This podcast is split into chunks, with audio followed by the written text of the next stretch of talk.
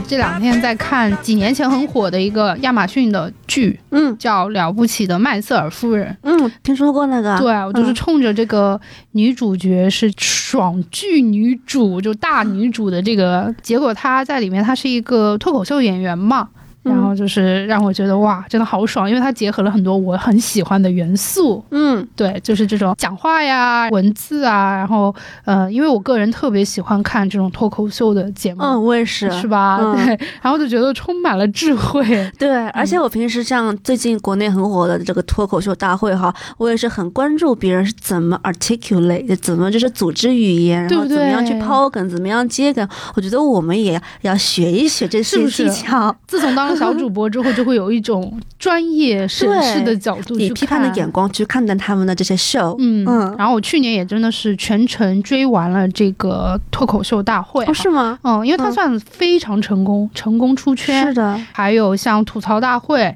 以前也一直都看，也很惊讶于说现在的这个冒犯的界限越来越宽了，然后对，越来越没有下限了。对明星们都会去自嘲或者是去嘲讽别人哈。嗯，当然是有人帮他们写稿子的，就不一样，我们都是原创的。嗯、但是呢，我觉得这种语言类的节目越来越丰富了。是嗯，我是蛮喜欢看这种的，因为从小就喜欢看春晚的这种小品啊。啊相声啊，比那些歌舞类的，我觉得更好看。最近也很火那个什么朗诵者、朗读者，嗯，也是我觉得也我觉得也很精彩，就是一种嗯语言的力量在里对对对面哈。对，嗯其实聊到这个脱口秀，在美国不是也有很多嘛？嗯，我其实从一开始就非常的疑惑，因为脱口秀你一听就是音译过去的就是 talk show 的音译，talk show 就 talk 就说话嘛。嗯，但是其实我们在美国说的 talk show，并不是国内的那个脱口秀，，对对。是不是有一点就是有对，就感觉这概念一下子变得混乱起来了。因为像我们知道的脱口秀大会嘛，他们是更像是单口相声的感觉。对，嗯就是在很多的一些文章上面都把它翻译成单口喜剧，对对对，就是 monologue 吧。嗯嗯呃，其实，在美国，如果你说到 talk show 的话，大家说到的是那些访谈比较多的，就两个人进行一个对话，或者是一个主持人去访谈一些名人会有的这个嗯 talk show。就跟国内的鲁豫有约啊、嗯，什么金差不多星秀啊，对对这种对，差不多。但是如果说是真正我们最近这几年大火的脱口秀，在英文相对应的应该叫 stand up comedy，对，就是站起来的喜剧。站着喜剧，对，因为脱口秀一般就是，呃，一个人一个杆子，然后你站在那儿说嘛，杆子。对，就像那个李雪琴不是老是靠着那根杆子嘛，所以就叫 stand up comedy。嗯，所以我觉得翻译的过程中，不知道是哪个环节出了一些错误，造成了这种很明显的一些就是混淆的一些概念。对，而且国内的 talk show 他们就是有另外的名字，比如说什么什么访谈节目啊，对对所以我觉得好像国内跟国外对这个概念有一些出入吧。嗯，是我看你在写这个提纲的时候说 有自己节目的主持人，然后我想说这是什么？这就是 talk show，真的、嗯我太太太词穷了。是，所以就是说，我们今天会跟大家来讲一讲这个 talk show，也就是嗯有自己节目的访谈的主持人。和这个中国大家说的这个脱口秀，也就是英文里的这个 stand up comedy，、嗯或者把它叫做单口喜剧喜剧也好，对这两种不同的这个语言表达的形式哈。嗯，因为我自己特别喜欢看这种秀，而且在美国，我觉得大家时不时都去 YouTube 上面看一下这些搞笑的艺人们到底今天又说了什么，又采访了什么，又整出什么幺蛾子来了那种。对，嗯而现在在美国的话，脱口秀这个产业也是比较成熟的了。我们嗯会时不时在好莱坞会看到一些那种 bar，但是这种 bar 叫什么名字来就是？stand。其实它很多，我觉得就是 club。哦，对对对就。是很一般的，或者是酒吧也好，但是他们会有这种剧场表演的形式。哦其实国内现在也有，就比如说在北京啊、上海啊，在一些书店，在一些 club，、其实酒吧这种，嗯，或者一些餐厅，其实现在都有。对，嗯还有这种 open mic。就是大家哦可以随便上去讲。哦，这好好玩。啊。对对对，就像我嗯之前说过的这个随意 卡拉 OK，对对。对 就 open mic 的话，有些人就是在观众的，比如说我今天特别想说，我有些段子，我也可以上去说，嗯，就是它是一个很随性的这样的一种模式。对，对，这也是讲到说一开始这个 talk show 的起源哈，也是嗯。来自于上个世纪二十世纪嘛，就是大家就是随着广播的这个诞生，然后人们以及对这个公共集会的热衷呢，越来越多人他们会把这个兴趣投注在这个广播这一个媒介进行讨论嘛，但是这也算是催化了这个脱口秀的诞生。但是与今天我们讲的这个单口相声的不同的是，那个时候大家都是就是聚在一起，是个一言堂的感觉，就是每就是一位专家呃向听众发表观点，然后那个时候呢没有听众的参与，但是从三零年代开始呢。嗯，就越来越多的形式，不同形式出现了嘛，然后观众也有主动的机会去参与到讨论当中，所以说哦这个当时这个秀的关注的点呢，也会放在一些受到广泛呃社会关注的一些热点上面，所以。嗯所以就是往后推的话，就是到了这个八十年代，脱口秀成为了这边美国的一大时尚，各种各样的这种 talk show 的节目占到了电视节目总的百分之四十，40所以是个嗯。非常流行的一种一种形式出现。对了。我觉得嗯大家总是要听听别人说话嘛，对。就是有这种感觉。嗯。你刚刚讲到他们早期的那种一言堂的那种形式，更早的我就想不知道为什么就想到那种希腊雅典那会儿，就什么苏格拉底或者他跟他啊，的对对对，就是学生在一起，那种就是那样子的，而且探嗯讨的也是一些政治啊，然后这些哲学哲学这种比较多。而且嗯。的确，在美国的这些脱口秀的内容当中，这也占了很大的一个比例哈。嗯，就是节目内容可以牵扯到政治啊、经济啊、文化啊、社会现象啊，都是密不可分分的。对，还有很嗯多毫无底线、下线的。对，这也是这边美国秀的一个特点。嗯，我觉得它需要有很多那种让大家觉得很搞笑，就是很荒诞的这种东西，去吸引大家的一些注意，这样的。对我每次看这些秀的时候，其实有些主持人非常的有名嘛，像我们知道的 Alan，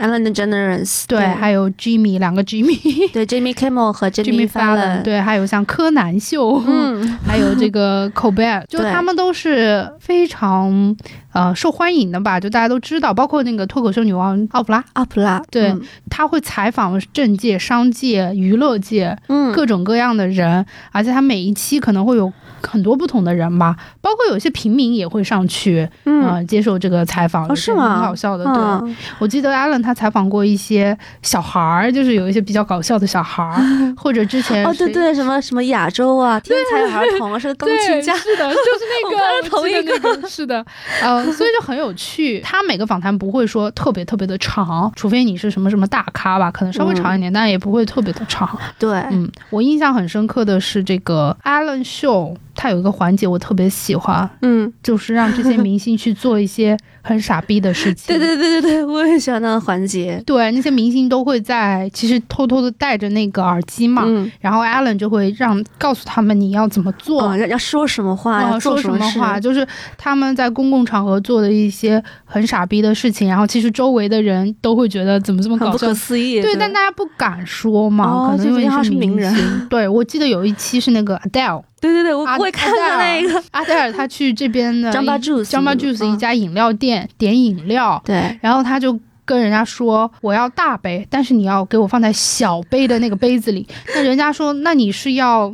两两个两个小杯的杯子吗？他说不，我就只要一杯，但是我要点大杯，但是你要给我放在小杯的杯子里。就很莫名其妙，而且这大家进去张曼柱斯他门口还还喊了一句话，说 “Hello from the outside”，对 就是他的歌词，对吧？而且。当他点了这个无理的单的时候，就是在这个店员还一脸懵逼，大家不知道该怎么处理。尤其像这个 Adele 哈，表现出一点就很淡定。对对对嗯对，他就会觉得说，哦，反正就是这样。然后呢，他就从他的包里拿出一个剪刀，剪了这个台子上面那种假的装饰的草，嗯，然后吃了起来。我觉得那个好像是真的 edible 的草。哦，真的是草对对啊对，只不过大家觉得很不可思议，说 Adele 怎么做出这样子这么奇葩的事情来？对，类似这样的秀，他会去恶搞这些啊、明星，然后最终是恶搞那些路人，然后让大家觉得就很 absurd。对，其实在美国的话，呃，这边还有一个特点，就是他们会分为两场，就是时间，比如说日间秀跟夜间秀，像我们刚刚讲到这个 Allen，他的这个艾伦秀就是分就是日间秀的一个代表，嗯也就是这个 opera，它也是在日间播出的嘛。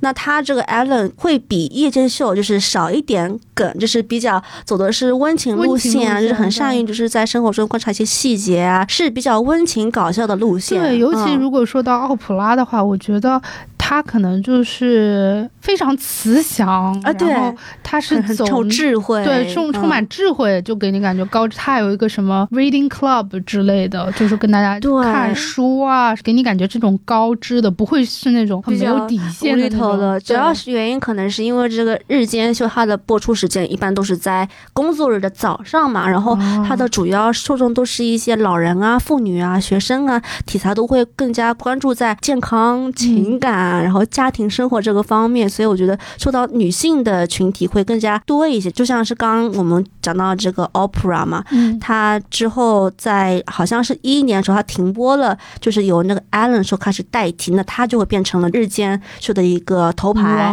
嗯，对对嗯对。那有日间秀，应该就有夜间秀吧？对，这是应该是我们这期节目的重点，就是很多很多比较好看的 夜间秀，什么深夜秀啊，什么今夜秀，都是在夜间很晚的时间，九点钟嗯也有十一点钟播出的。怪不得这些嗯秀的名字都叫什么 The Late Show、就是还有 The Late Late Show，Late Late Show，对，还有 The Tonight Show 也是有很有名的那个 Saturday Night。at Saturday Night Night Live，Live，对对对嗯嗯所以这都是啊、美国这边的一个特点之一吧。这个夜间秀哈。大概也有差不多六十多年的历史，就像是我们刚讲到这个今夜秀，就 Tonight Show，在一九五四年的时候首播，然后那个时候的这个标准就已经逐渐的形成了嘛。比如说这个主持人请的嘉宾，或者是有现场的音乐表演，有一个 live 有个 live band，哦，对对对，然后主持人对着这个摄像头进行单口的相声的一个表演，嗯，有分很多很多种种类的，对，嗯。我记得像那个 Saturday Night Live，嗯，他们在一六年的时候，还有那个汉密尔顿那个音乐哇，男主上去开了一个场，然后就嗯唱歌。包括像 Adele，他在当年发行他十九那张专辑的时候，嗯。他还很小嘛。他从英国到美国，他上的第一个节目就是那个 Saturday Night Live，、哦，然后就在上面唱歌，然后我他就火记得，我了。记得，对对对。嗯，就所以对于很多明星来讲，可能不仅仅他是谈话，他还有这种音乐的这种形式，也会让很多人一炮而红。嗯，我觉得就跟政客一样，只要嗯，总统也好，或者是政客上啊什么，比如说夜间秀，他们的支持率啊，或者是这个讨论率会一下子飞涨。对，我觉得他们是媒体娱乐跟政治其实是息息相关的。嗯嗯嗯，我记得奥巴马当年零四年他在这个民主党大会发表那个演讲，就一炮而红那种，哦那是那是他初出茅庐，他好厉害。对，然后他嗯在民主党大会去 endorse 当时的那个 candidate，然后他发表一个那个演讲之后，就瞬间火爆网络，因为大家都在他身上看到了政治明星的潜质嘛。他火了之后，他就上了很多这样的 秀，哇，去跟那些主持人讨论。对，这种还有一个名字叫做什么“周六夜现场效应”，就是说吐槽说每到大选年，然后这个 S N L 就是这个收视率都会上涨嘛，嗯就是说会形成这种效应，说被恶搞的政客肯定会受关注度会大涨，这个竞选团队也会通过观看这个节目了解民众的一些槽点，并进行公关形象修复。是他嗯们都有那种专门的人，一个演员，专业的演员，而且是名气不低的专业演员嗯来扮演这个 candidate。比如说 Trump，他就是由一个演员扮演了这么多年，嗯然后今年不是那个 Joe Biden 跟 Harris 上来了吗？就有人马上专业的演员去扮演他。我记得当时在胜选演讲的时候，当天晚上胜选演讲就是真正的总统跟副总统的胜选演讲发表了之后，这个 Saturday Night Live 他们马上就 copy 了、，copy 做了一个搞笑版，嗯。而且那个服化道令人惊艳，因为他的那个细节，比如说 Kamala Harris 穿了白色的西装，然后有一个这里戴了一个什么领巾，就那些细节就跟他当时穿的是一样的。他们能够在很快的情况下把这些都准备好，嗯把稿子准备好，然后就开始恶搞，就很搞笑。我记得川普一直被一个胖胖的主持人嗯恶搞，对，是的。然后川普下台了，他也就下岗了，我感觉。嗯，因为他们现在就会有新的那个，就是总统跟副总统的人选，应该会会扮演至少四年。对，哎，原来还是这样，因为我记得有那个胖胖主持人，他老去幼儿园，嗯，就是扮演那个川普总统的一些很幼稚的一些特点，跟小孩子互动。对，他说我不想走，对吧？我的个，我的个，是。所以我觉得他们这些秀就是肯定是都精心打磨，然后都是非常非常专业的团队在那边制作的。嗯，就是比起国内的这个脱口秀，我发现美国这边的人都是真的非常敢讲，就是无下限、无节操，就是主题可以涉及到性，对，然后以及种族歧视啊，就是一直在拿各种各样的人群开涮，然后还有一些就是挖苦一些政治人物的一些主题，我觉得非常的广泛，但是又非常的无厘头。对，嗯，我觉得就是可能美国这个社会吧，这些关键词可能就是也很好的反映了对他们的现状。就比如说，大家肯定会聊这个 racism，就是这个种族歧视，因为真的是这个社会里面随处可见的一种现象嘛。嗯，然后大家可能政治上也很爱讨论这种所谓的大选呐，比如说还有一些政治议题呀，呃，又会讲到这种 sex 这种话题，就会比较 open 一点。对对，就像是我们刚刚提到的，好像某一个人叫某一个主持人，他很有名，叫 John Stewart 嘛，他他的节目都是比较选举有关的一些政治信息嘛，然后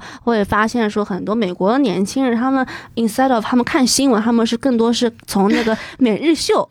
等政治类的脱口秀获取一些与选举有关的政治信息，然后很多成年人就是说在他们在投票的时候也会受到这些脱口秀的影响去做决定，是是是，这个我觉得很正常，这个他们做的东西又搞笑又好看，嗯，然后大家也不想去消化那些可能很正经的新闻媒体报道，所以很多时候大家就会以他们的这些 talk show 的这些主持人的东西去看，作为一个标杆，对，包括像那个 Traver 就是这位来自南非的这个小崔。啊，对，小崔，呃，我记得他当时在疫情刚开始的时候，他也采访了很多那个 Doctor Fauci，嗯，就福奇医生，福奇医生，嗯，他会跟他有一个这种对话呀。我觉得他们这些秀在很大的程度上，他因为他影响力很大嘛，嗯，所以大家都会通过这个去去了解，就说这个社会正在发生什么。对对对对，而且尤其是我自己很喜欢看的 Jimmy Kimmel，他会有一些街头采访的一个环节。啊，那是我最爱的，就是在好莱坞大道上面，就是。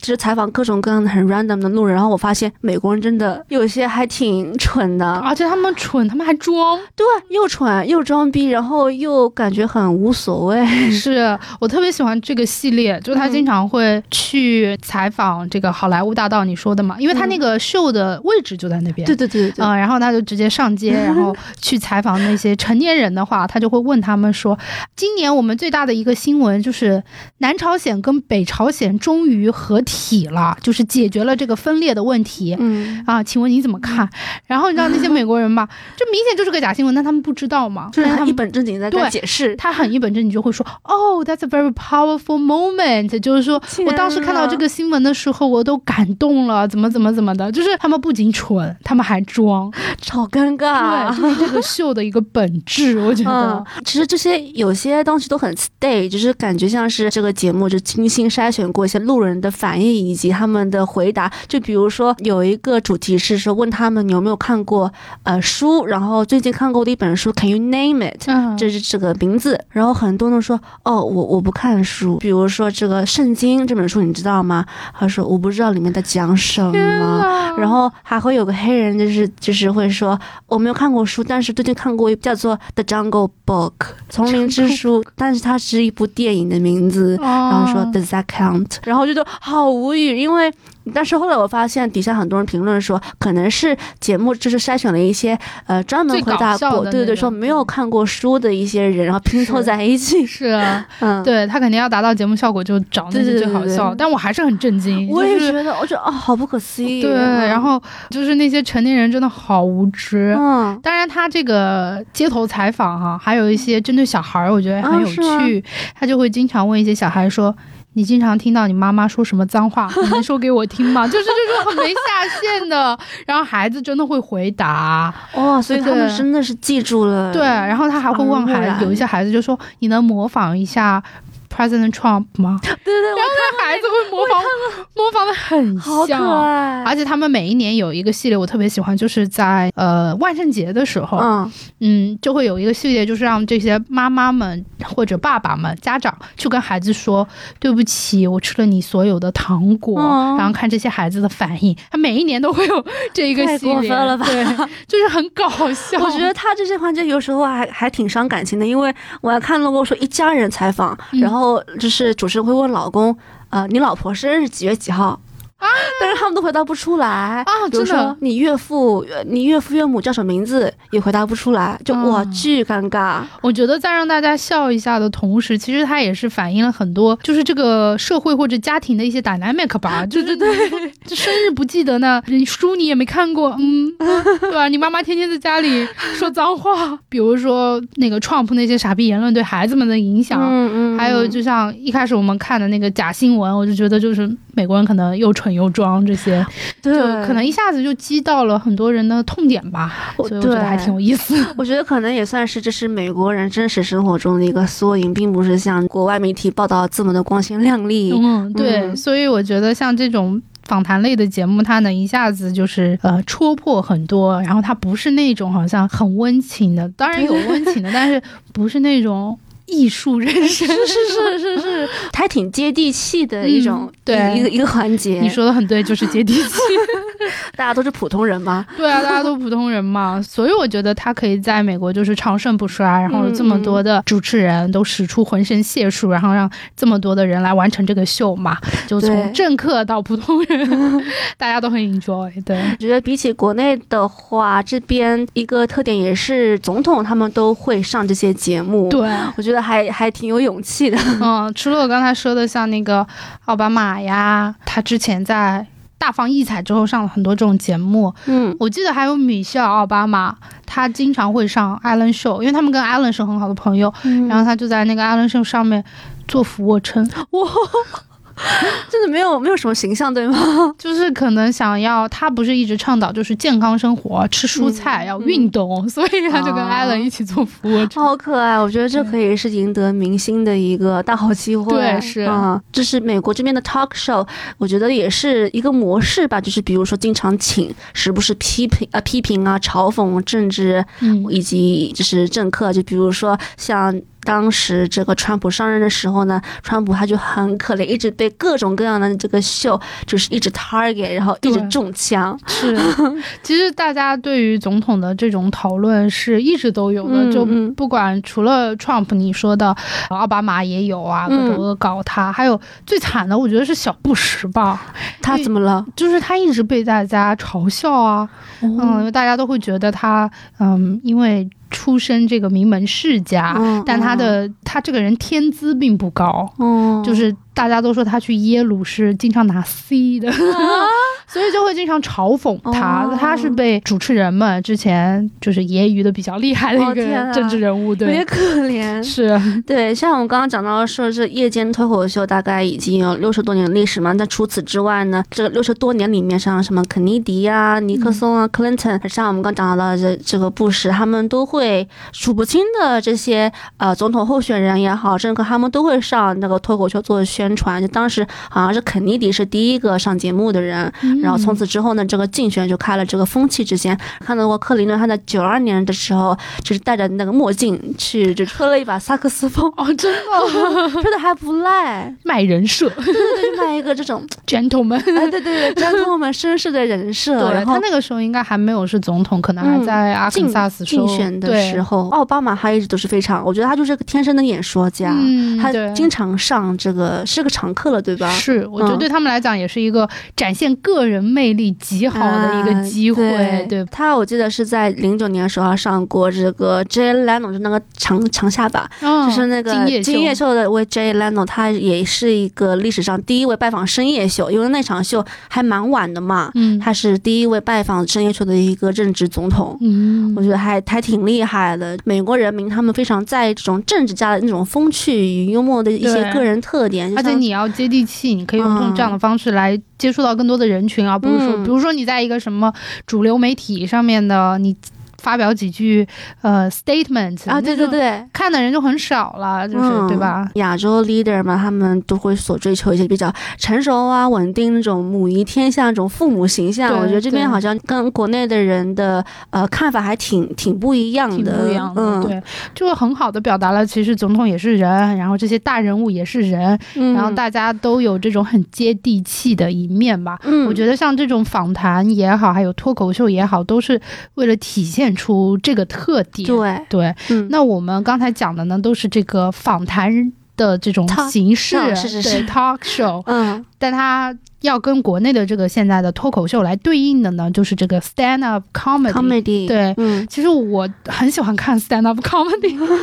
因为我觉得就是一个演员，他就一个人在上面要一直不停的讲这个笑话，使出浑身解数，哦，真的使出浑身解数。然后甚至很多演员，如果他有一个专场，像 Netflix 或者是 Amazon 给他们做一个专场的话，他经常一讲就要讲一个多小时，这样好辛苦。苦，对，啊，中间还要去喝个水啊什么的，嗯、然后就很厉害。我觉得他们真的是非常非常厉害，让我让我非常敬佩，就嗯口吐莲花的这群人。而且在这个美国的 stand up comedy 呢，这些演员其实都是经过几十年的捶打的，对，就是大家在。想进入这个行业，一开始他都是去这些剧场，我们刚才说到的，就是这些嗯。club，、这些 open mic，可能你更好的想要自己磨练自己的话，你就要一停不停的去做自己的创作，然后看底下观众的反应。可能最早你是说十分钟、二十分钟，然后慢慢的三十分钟，然后等你在剧场，就是这种小的 club 有一点名气了之后，你可以去到大一点的剧场。哦可以有这种啊一个小时的整个秀啊，有这种大的制作公司来给你制作。等你名气再打开了，你可能就会有一个自己的秀。哦，就像我们刚才提到的，像那个小崔 Trevor，、嗯他其实也是对，就是所以说能够做到像后来成为一个很有名的主持人，这种都是非常非常难的，你根本不可能。不容易，对你根本不可能跳到跳掉就前面几十年，你需要在这个酒吧里面讲这些的哦整个过程，所以我就觉得啊，非常佩服他们。看到有一篇文章就讲到说，这个单口喜剧也像是一种很极简主义的一种表演艺术，就是嗯也也肯定遍布了全球。它在它是一种喜剧风格吧，然后会直接，他们有时候也会跟观众就是在观众面前表演，然后也会跟他们互动啊什么互动，的。对，嗯就但它更多的像是一个 monologue 独白，就是其实就单口，嗯就跟我们国内的这种相声的两个人表演呢还不一样。国内的话是 dialogue，就对话，哦、对话是双口嘛，是有来有回的，我说一句你说一句，然后有捧哏逗哏那对种。对对对，然后像小品的话，我觉得更多像是一个情景类的这样的一种语言的节目。但是我觉得单口一直让我觉得特别特别的难，因为你要从一个话题慢慢转化，然后你要把你的包袱都抖完，哦哦哦，然后你要转到下一个话题，要比较的连贯。对。对，而且他们开专场的那些呢，都会有一个主题的嘛。嗯，你要在这个主题下面去 elaborate，所以我觉得更难了。对，我觉得难怪你刚刚说需要花这么多年，就是摸爬滚打，就像是我记得是一个业余的一个喜剧演员哈，他们大概会需要十年的时间才可以完完成所谓需要成为专业演员的一些所需的技巧。我觉得这是一个不断学习的过程。是，嗯而且这些演员他在早年在那些 club 啊，或者是在那些酒吧里面讲这些的时候，嗯肯定是入不敷出的。哦也赚不了什么太多的钱，所以大家都有这个底层，这个生活的很艰难的这个过程。但是呢，我觉得一旦他们成为比较专业的演员之后，有很多受众喜欢他们呢。就会更有意思啊！嗯有一些喜剧演员还会去做一些像这个电影或者是别的一些表演形式吧，就会全职的来做这个。嗯哦，，但那真的是一个还挺漫长的过程的。对，像我最近我知道是我我们公司它有了一个有一个福利嘛，说我可以下载一个叫做 Headspace 的一个 mobile app，、哦就是冥想的一个 app。你知道我看到了谁吗？在上面我看到 Kevin Hart，哦，就是那个黑人的那呃喜剧演员。啊然后我想说，这个真的好好莫名其妙，为什么我冥想要听到 Kevin Hart？是他的声音吗？好像是他的声音，然后他会告诉我们一些生活的一些 这难道不应该找一些卷福啊 这种英国演员，你觉得读莎士比亚诗？我就觉得好像一旦这个嗯 stand up comedian 他的事业就是做好了之后，他会扩展到很多其他不同的行业上面去。是，因为他们都非常的 talented，、他们都非常非常有才。你想要写这个段子，要语言表达能力，要场控能力。嗯嗯，然后要把握好这个度，这其实挺难的。嗯其实我自己的话，我是非常关注，就是在这边这个 stand up comedy 的一些亚裔吧，跟哦对对对华裔的。是我觉得还挺惊喜的，因为他们在这几年就是属于非常的火，像我特别喜欢的黄阿里、阿里旺，阿里旺嗯，他就是很出出圈的，就是两场在 Netflix 做的怀孕，正好是他两次怀孕到七个月的时候。不是吗？对，所以他那个形象也非常的深入人心，也就是穿了一个连体裙，豹纹的，一次是黑白的，一次是这个金色的。他就是讲这个怀孕的屎尿，哦天呐！还有就是一些很搞笑，她跟她老公，然后之前谈恋爱的那些很搞笑的事情，嗯嗯、包括对于女性啊，对于这些你知道婚恋观，包括很没底线的这种 sex 的这种话题，嗯，他都是都是摊在台面上讲的，对对非常的对搞笑，完全没有任何限制，哦，而且甚至有点十八禁。而且最搞笑的是，她当时是个怀孕的妈妈。哦。而且她个子小小的，就是一个对，她是中国人跟越南裔的后裔嘛，嗯。所以你会觉得就是说跟你的刻板印象不符，你总觉得这种人是一个学者或者高知，嗯。对，然后结果是这个反差这么大的一个形象，对他穿着平底鞋，然后顶着他那个 孕肚，对对对对然后讲着这些黄色笑话，所以我觉得那两场我都觉得非常的好看，就是嗯他非常的搞笑嘛。像去年我记得还有一个专场是一个呃华裔的男生叫 Ronnie Chan 嗯，钱永信，钱永信嗯，他做了一个在新年的时候做了一个专场。啊，然后那个话题呢，就是跟中间有很大一部分，就是说我们中国人是最爱钱的民族。我看到了那个看到那个比黑人 rapper 还还爱钱，对他说我们的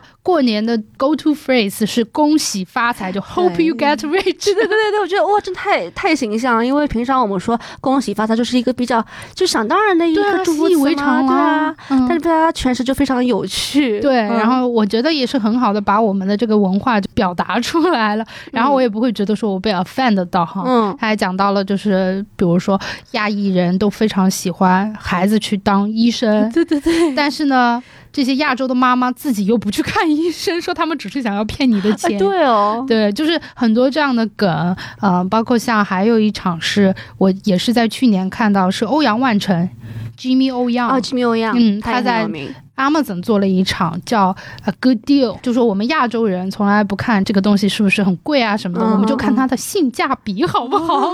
对。就是我妈妈，对，然后他就中间用到了很多的段子，什么都是跟我们种族、跟我们的这个生活很多特性是息息相关，有一点 stereotype，但是他们通过把这个 stereotype 就是搞笑，我觉得也是打破大家对你的一些认知。一些刻板印象，嗯所以就是这些我很个人很喜欢的，叫什么脱口秀演员吧，在美对对对国的，嗯对大家讲的很多都是这种种族呀、文化呀、这个 sex 啊这种话题，就是跟国内可能会有点不太一样。嗯，嗯。对，就像是他们这边，我觉得也是比较多变的嘛，就是他们可以从家庭生活的小事，一直 all the way 讲到一些社会的大事，就是让我我在看这些脱口秀的时候呢，我还会很注意到他们的一些表情，我觉得他们都是非常 good at 模仿哦某一个种族的口音。对，我觉得太厉害了，是的嗯就就是加了很多喜喜剧的一些成分。嗯。嗯而且很多演员会非常专业嘛，嗯，就是我记得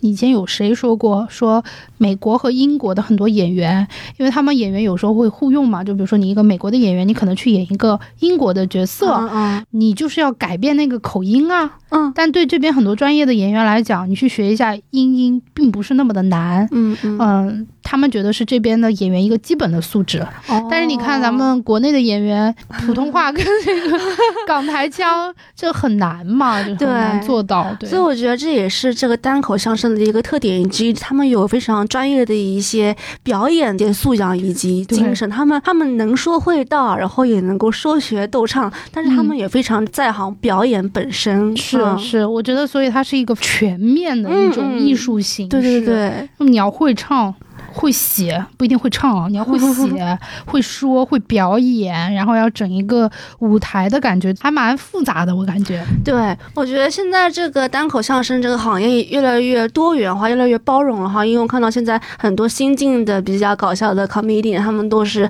各种各样族裔的，比如说像开放哈刚听到那个黑人，他已经对，他已经就是在这个榜单上是就是列为最最受欢迎的一个脱口秀演员之一了。然后还有以及来自印度的这个 Russell Peters 也会讲一些各种各样很就听上去很 offensive 的一些关于种族的一些笑话，因为我觉得其实无论是亚裔也好，或者是这些少数族裔，他们就是上台表演，我觉得他们都可以很好拿捏到那个冒犯的那个度。度，嗯，嗯，因为他们也是从一个少数族裔的这个角度去去讲一些关于种族歧视的一些话题，所以你不觉得说啊我被 offend 到，感觉这个度还挺难拿捏的。是啊，嗯大家都说这个脱口秀是冒犯的艺术嘛。对，虽然我没查到这句话是来自于哪个脱口秀的课本，或者是哪个 脱口秀的大师，但是我觉得这个话可能表现了我们对脱口秀的很多想法。是就为什么它能引起那么多的共鸣？正是因为他讲的那些话戳到了我们的一个痛处，或者我们心里想说，哦，就是这样的，对吧？？所以他可能在有些时候他在戳你，他不是在给你唱赞歌或者怎么样。嗯包括我知道，像国内因为杨笠的一些表演，激发了很多这种男女对立，或者是、啊呃说说女权什么。其实我觉得他说的一点都不过分。嗯，你觉得他说可能是有些人就是感觉有点对号入座了，对啊当回事。对啊。嗯你知道我看过一个很确切的评论嘛？他们说杨笠的他的秀只完成了一半，后来那些喷他的那些男性，其实很好的佐证了他这个秀接下来的那一半。哦，对不对？他说他就像对空气发了一颗子弹，然后那些男生偏。就纷纷上来挡了这个子弹。哦其实他也很好的激发了一些公共的讨论哈。嗯，不管说我多不认同这些直男癌们的一些发言，但是我觉得这些偏见始终是存在的。嗯而且，嗯，大家能够在这个话题里面进行这些探讨，其实是一件挺不错的事情，因为它能够激发一些社会对这个现象的一些看法。嗯，而且我觉得女性、女权、男女平等这些话题都已经不新鲜了。嗯，就我刚刚说的这对个，呀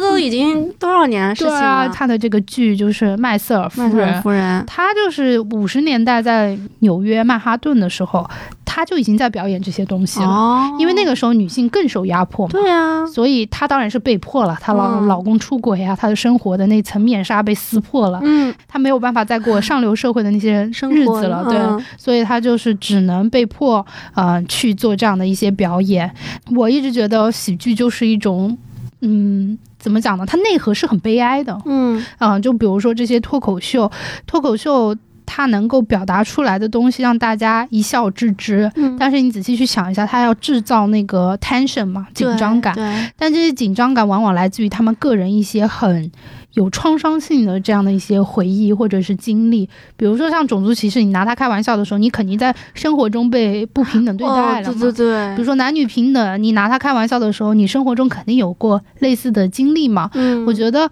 这些喜剧演员让我觉得能够把这么痛苦的事情当成一个笑话拿出来说，是一件很了不起的事情。对，就是尤其是我刚刚在跟你分享的一一个视频，就是路易 C K 嘛，他是嗯美国这边最最经典的也最有名的一个 comedian 之一。嗯，然后他小时候他的邻居就是是一个。恋童癖，哦然后呢，他就会很大方的跟大家分享说，这恋童癖这个这种人啊是怎么怎么样不好。然后他还说，啊，这没什么，小时候我也被他们这样对待过。天哪！然后我觉得哇，他真的他真的很敢讲，然后也会讲到了用一个很讽刺的形式说，他们背负着这个所谓的恋童癖这么这么邪恶的啊、呃、这个 label，但是还是在做这样子这么猥琐的事情。我觉得他也是很厉害的一个人呢，反讽是吗？对就像 really good，就像男人那么普通，却又那么自信。对，所以我觉得这个好像就像你刚刚说到，这个喜剧也是一种悲剧的一个表达形式之一。是，就是我感觉他们得不停的挖自己的那些痛苦，或者是别人身上的一些痛苦吧，你能共情到也是痛苦啊。所以说你还要把它编成一个段子，还要把它讲出来，真的是不容易。对，尤其是我觉得他们很厉害的一点，就是他们很会通过这个生活的体察感悟来提炼出来，然后再用他们所谓很独特的幽默感去包装出来这么一门艺术哈，我觉得也是挺挺不容易的啊。这也是为什么我比较喜欢看这种语言类的节目，我可以我自己也可以学到一些东西。是是，比如说这个起承转合啊，对对对，之前的铺垫是怎么样的，然后那个 punch line 是怎么样的，对不对？是这些，然后我觉得他们真的嗯很又很自然，嗯比如说就像是我们写作文一样，有一个开头啊，有个高潮，有个结尾，对，我就觉得他们做的很好的一点就是他们会把这些搞得很自然，就是就是说从一开始跟观众打个招呼说哦 How are you guys doing 啊，然后就抛出一个梗，嗯，就是诸如此类的。对，我觉得他们就是每一句话都是经过非常认真的这个思量的，但他们又很 relax 的能够把这些表达出来，包括国内的这些脱口秀演员，我觉得也是的，就是能把那些台词都记住，我都觉得不对呀，然后还要讲一两个小时。可能有提词器吧，我也不知道。